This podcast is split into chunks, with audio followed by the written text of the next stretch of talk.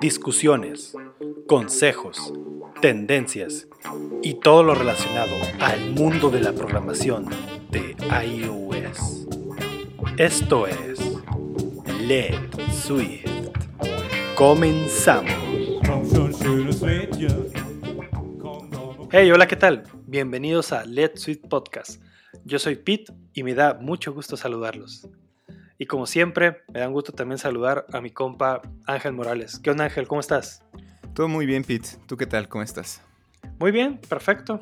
Todo bien, aquí seguimos eh, aprendiendo más cada día. Sí, cañón. Eh, eh, ya sabes que en esta industria no se termina de aprender, ¿no? No, así es. Siempre tienes que estar avanzando. Siempre tienes que estar leyendo alguna documentación, aprendiendo de, algo nuevo, ¿no? Algo que te saque siempre de tu zona de, confort.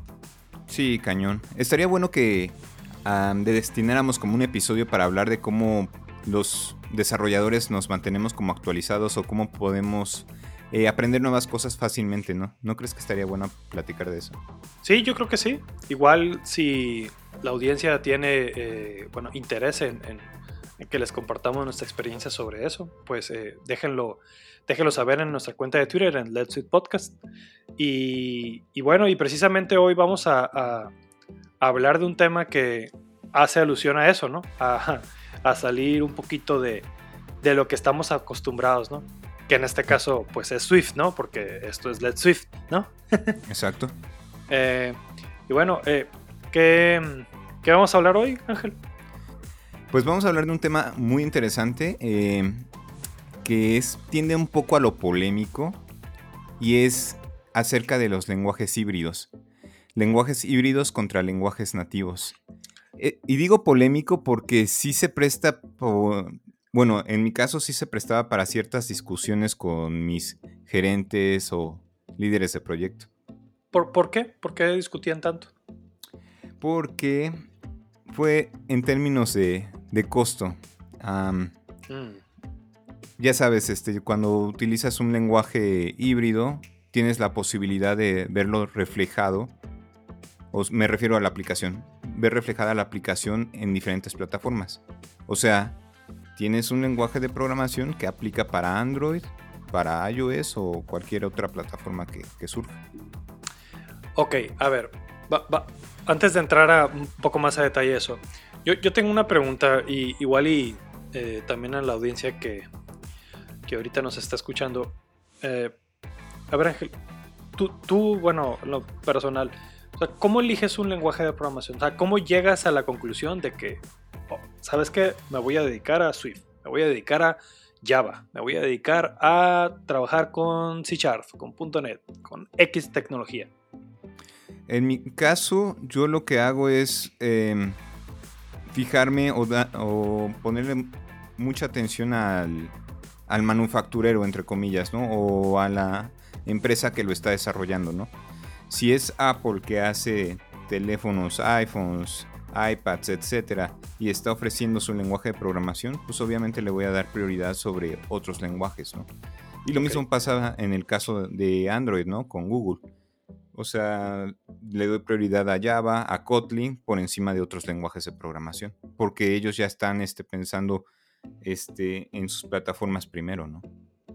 Claro, sí. Sí, te hago esta pregunta y igual también iba para, cualquiera que nos está escuchando, porque a veces hay como ese, eh, esa tendencia de que usamos un lenguaje o una tecnología simplemente porque, porque es lo que nos tocó y ya y, de ahí, y de ahí quieres hacer todo, ¿no? Y, cuando te piden hacer alguna otra cosa, pues a veces eh, dices, oh, no, no puedo, o no sé, o le sacas la vuelta, o, no te interesa, pero sobre todo en el mundo de iOS, a veces como que la raza se clava mucho, eh, sobre todo los nativos, nos clavamos en, en tener que solucionar todo en el lenguaje nativo, ¿no?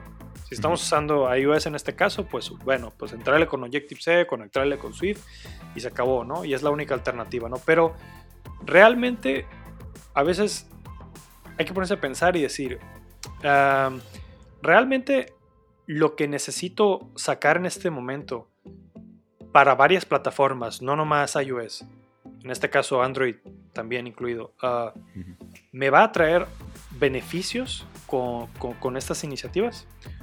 ¿Haciéndolo de la manera tradicional o existe alguna otra manera de, traer valor, de ahorrarme tiempo, de ahorrar ciertas características que quizás no lo haría utilizando nativo e, en, mi proyecto? y, es, creo que el tema que, que queremos plantear aquí, que es bueno que uno como desarrollador, eh, en este caso eh, mobile y iOS, pero en general hablando que desarrolles para Android también, eh, tener claro que existen alternativas muy buenas que te permiten diseñar apps de una manera muy sencilla y con, digamos, un, una confianza bastante buena. ¿A qué me refiero con confianza? Bueno, pues que digamos que la cobertura, la capacidad del framework que te, que te, ofrece, pues digamos que te, que te abre las puertas al noventa y tantos por ciento de lo que tendrías si lo hicieras nativo, ¿no? Porque hay veces que la gente tiene miedo a, abrirse a, opciones que, que, no son nativas, ¿no? Que como lo mencionabas ahorita, como híbridas. Porque, pues, eh, dicen, no, pues es que le faltan cosas, ¿no? se quiebran, o etcétera. Pero no sé, no sé tú, ¿qué tan, qué, tan, qué tan seguido hacemos apps que, que no sean una lista de algo? Que no sean ciertos, cierta interfaz sencilla para el usuario. Pues, híjole, es que este tema depende mucho de los requerimientos de tu cliente, ¿no? Y si tu cliente quiere cosas sofisticadas que está ofreciendo los frameworks de, por ejemplo, de Apple, ¿no? Estoy pensando en CoreML, ARKit, etcétera. Pues entonces ahí la decisión sería eh, irte por el lenguaje nativo. Ah, claro. bueno, es que, vaya, esta es una de las decisiones fundamentales, ¿no? Pensemos que estamos iniciando un proyecto y, tenemos como que los dos caminos, ¿no? O irnos por el lenguaje híbrido o irnos por el lenguaje este, nativo. Esa entre comillas, pequeña decisión que, tenemos te va a llevar a la larga a, grandes consecuencias, ¿no? O, posibles dolores de cabeza en el futuro. Yo por eso me inclino más por los lenguajes nativos, porque yo siento que los lenguajes híbridos tratan de imitar o siempre quieren como alcanzar lo que ofrece los, el lenguaje nativo, ¿no? O quieren parecerse a los frameworks que están ahí disponibles, ¿no?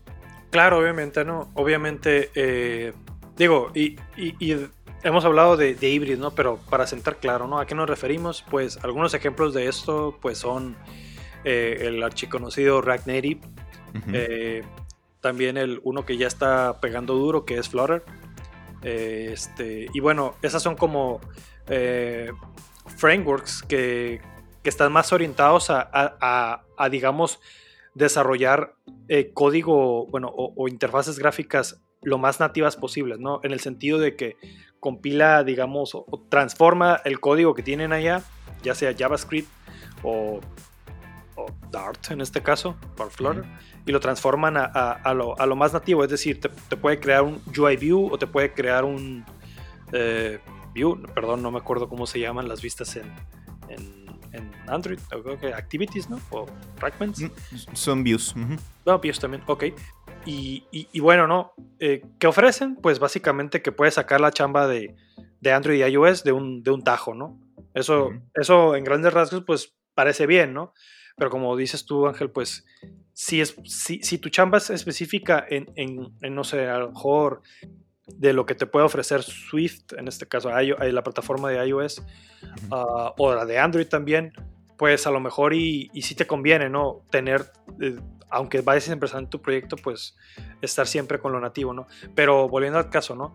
Si tienes que hacer, por ejemplo, una lista de algún catálogo, vamos a suponer que vas a hacer una app para vender zapatos, ¿no? Eh, entonces, y tienes tres meses dos o tres meses para trabajar en la propuesta y, estás tú solo, si acaso estás con alguna otra persona. Realmente tienes muy poco tiempo. Entonces, eh, una plataforma como híbrida te puede, te puede ahorrar mucho tiempo. Yo, yo, yo lo hago así. Yo, ah, si voy a trabajar con algún cliente, trato de prototipar siempre en, en alguna de las híbridas y después, ya cuando sabes que ya viste cómo está el producto, ya viste que sí te latió, ah, bueno, ahora sí, vamos a, darnos tiempo para construir las apps de manera ah, nativa. ¿Por qué? Porque pues obviamente tiene, tiene su, su, gran ventaja de que siempre estás fresco, ¿no? Siempre estás al día. Pero ahí sí terminas como de cierta manera ilusionando a tu cliente, ¿no? Porque me imagino este caso, ¿no? Tú desarrollas el prototipo de manera rápida con un lenguaje híbrido. Y después el cliente lo ve y se da una idea de que avanzas muy rápido, ¿no? Y que desarrollas para, para iOS y para Android. Si después le cambias la jugada diciéndole, ah, quiero cambiar este al lenguaje nativo, ahí sí tu velocidad de desarrollar no va a ser la misma, ¿no? Va a cambiar y ahí es cuando se va a dar una idea diferente, ¿no? obviamente tú tienes que ser muy, muy, hábil de, comunicar lo que estás haciendo, ¿no? No le vas a mostrar, o sea, y de nuevo, ¿no? Si tu aplicación es sencilla, quizás ya, habla, ya hablando en términos de negocios, te puede salir más rentable matar los dos pájaros de un tiro, ¿no? Eh, si tu cliente no sabe mucho de, esto, pues eh, igual sí, sí sentar, vas a tener que sentarle las bases tú, ¿no? De decir qué es lo que estás haciendo, ¿no? Si es necesario, pues migra de una vez, ¿no? Pero como, como les decimos, ¿no? Pues al final es, son alternativas, ¿no? Y si las vas a plantear, pues es bueno que, que, que, des a entender que primero vas a hacer un, demo con, con ciertas características para, con un solo código, entre comillas, puedes hacer eh, las dos partes y después ya hacerlo específico. Y, y, no, y, yo he visto muchas veces ese approach ha funcionado correctamente. Yo estuve en un cliente donde eh, trabajando con un cliente donde yo, yo entré al proyecto para yo empezar la aplicación de iOS eh, con una base que estaba en Córdoba. Córdoba es otro, otro que no es tan orientado hacia, hacia construir los componentes nativos, sino más bien renderear web, ¿no? Lo renderea web este, y te pone como un web view en, en tu app, ¿no? Y, y, les funcionó. ¿Por qué? Porque pues unos cuantos devs hicieron el prototipo y, y jaló, ¿no? Entonces ya después hubo, hubo budget de, su parte y, ya nos incluyeron en el proyecto, ¿no? A, un equipo especializado de Android y a un equipo especializado en iOS. Pero de nuevo, ¿no? Eso es porque igual tienes esas condiciones, ¿no? Pero eh, si no las tienes y pues hay negocio de por medio, pues que sepas que, se puede utilizar. O, bueno, yo pensaría también en utilizar eh, eh, las alternativas híbridas. Sí, no, y es que aparte es, o sea, sí estoy de acuerdo contigo, es indudable las ventajas que tienen los lenguajes híbridos. Ah, me pongo a pensar en términos de costos, lo que te decía desde el inicio, ¿no? El cliente, si le dices, ah, con un desarrollador eh, que utiliza un lenguaje de programación, te desarrolla para iOS y para Android, entonces, ¿para qué voy a pagarle a un equipo dedicado a Android y otro equipo dedicado a iOS? Puedo tener eh, unos pocos recursos trabajando para diferentes plataformas. ¿no? Ah, bueno, yo considero un punto. Si, si, tu cliente está, eh, si tú estás en un cliente donde, donde ahora sí que es centavero, pues tu cliente no está viendo por el producto, está viendo por su dinero, está viendo la, o sea, la menor cantidad de, de, costos que se puede ahorrar con un chango programador, ¿no? Así lo veo yo. Porque alguien, alguien que quiere escalar un producto de calidad, probablemente va a seguir el approach que, acabo de comentar. Y no porque desarrollarlo en, dejarlo en híbrido sea malo. No, como de nuevo, es cuestión de analizar las ventajas y desventajas de, eso, ¿no? Una, ya hablamos de las ventajas que tienes los, las dos plataformas en un solo codebase, pero también tiene otras limitantes como, bueno, eh, la parte, a lo mejor si estás utilizando JavaScript, pues te puedes meter en situaciones con, con la, digamos, lo débilmente tipado de JavaScript respecto a Swift y, y, bueno, ya serían otros temas, ¿no? Este, bueno, la forma de testear, etcétera, ¿no? Pero, de nuevo, tienes que hacer, tienes que ser sumamente inteligente de, de, de hacer un análisis eh, eh, correcto, ¿no? O sea, visualizar al final qué es lo que quieres, ¿no? Y qué es lo que quiere tu cliente, porque, de nuevo, si al final me han tocado clientes que, que no, o sea, están sudando y entre más mejor, pues, o sea, más bien, entre menos pueda gastar y entre más pueda ser un tipo mejor, bueno, ok, dale, entrégale el proyecto y, yo te aconsejo pues que, te muevas luego, ¿no? Porque no digo que todos, ¿no? Pero quizás haya muchos conflictos, ¿no? Con el tema de, del dinero, ¿no? Pero en general, pues yo, yo lo veo así, ¿no? Como que eh, de entrada tener eh, un, set de apps híbridas y, y, después que se pueda escalar, ¿no? Y que haya inversión para eso, ¿no? Porque pues si no, si, no se está preparado para eso, pues, eh, pues sí, va a ser complicado cambiar. Sí. Y otra de las cosas que me quedo pensando mucho cuando escucho la palabra lenguaje eh, híbrido mm. es que la experiencia del usuario no es la misma, ¿no? Eso sí.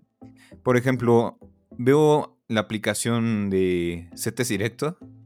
Eh, no estoy 100% seguro si está hecho en Swift o en lenguaje híbrido, pero por lo que yo percibo, parece que es web. Y, la verdad es que la aplicación es muy útil, este, sí, sí funciona bien, pero hay algo que no se siente como una aplicación de Apple, pues se siente como algo genérico, algo como que bien podría adaptarse y verse mejor, ¿no? Sí, yo, creo que esa es la principal desventaja de, ese approach, ¿no? Que, que, por más que quieras, ah, la gente, bueno, o el conocedor de apps, pues se da cuenta, ¿no? De, cuando está usando una app nativa a cuando está usando quizás simplemente una web app, ¿no? Eh, yo, por ejemplo, digo, eh, me, ha tocado muchas apps de, eh, sobre todo ahora con lo de la cuarentena y eh, no salir de casa.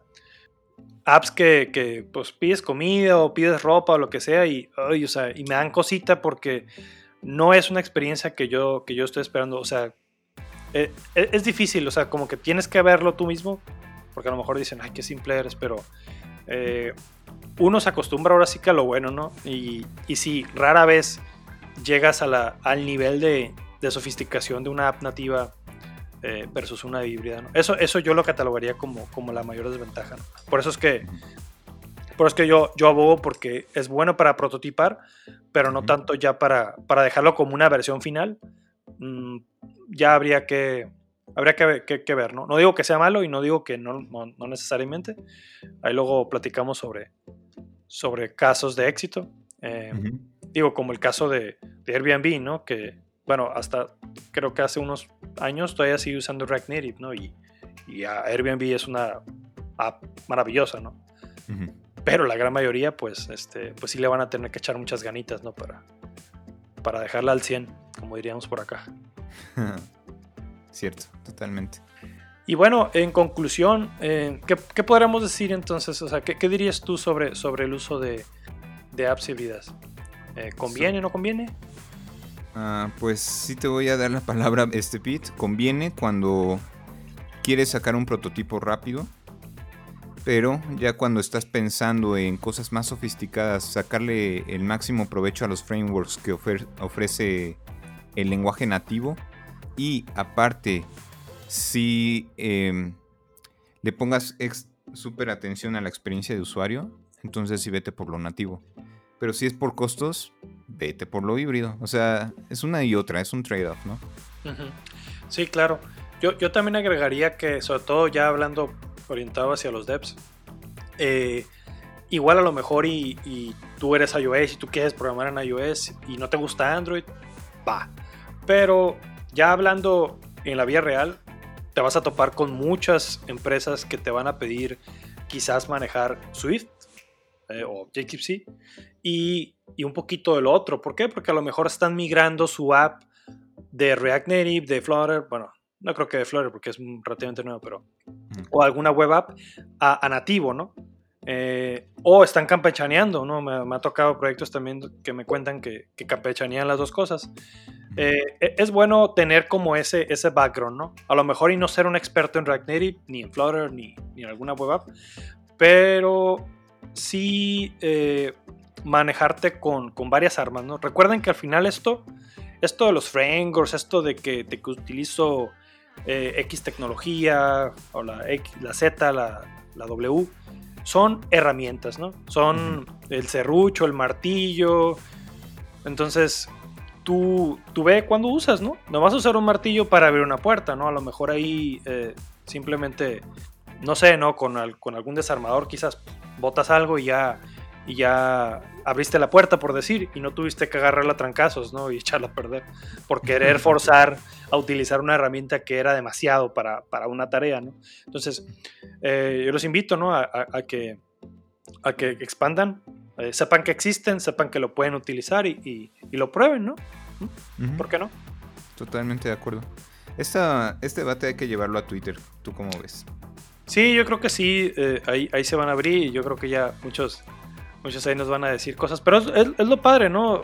saber sobre todo eh, de otras personas. Igual y después, eh, digo, porque este fue un, este fue un Swift, no tan Swift, pero, pero es importante este tema porque no, no hay que casarnos con una sola tecnología, ¿no? Entonces, eh, sí, claro que sí, vamos a, abrir un debate de cuáles son sus, o qué tecnologías prefieren y por qué, y que nos cuenten, ¿no? ahí en la cuenta de Twitter.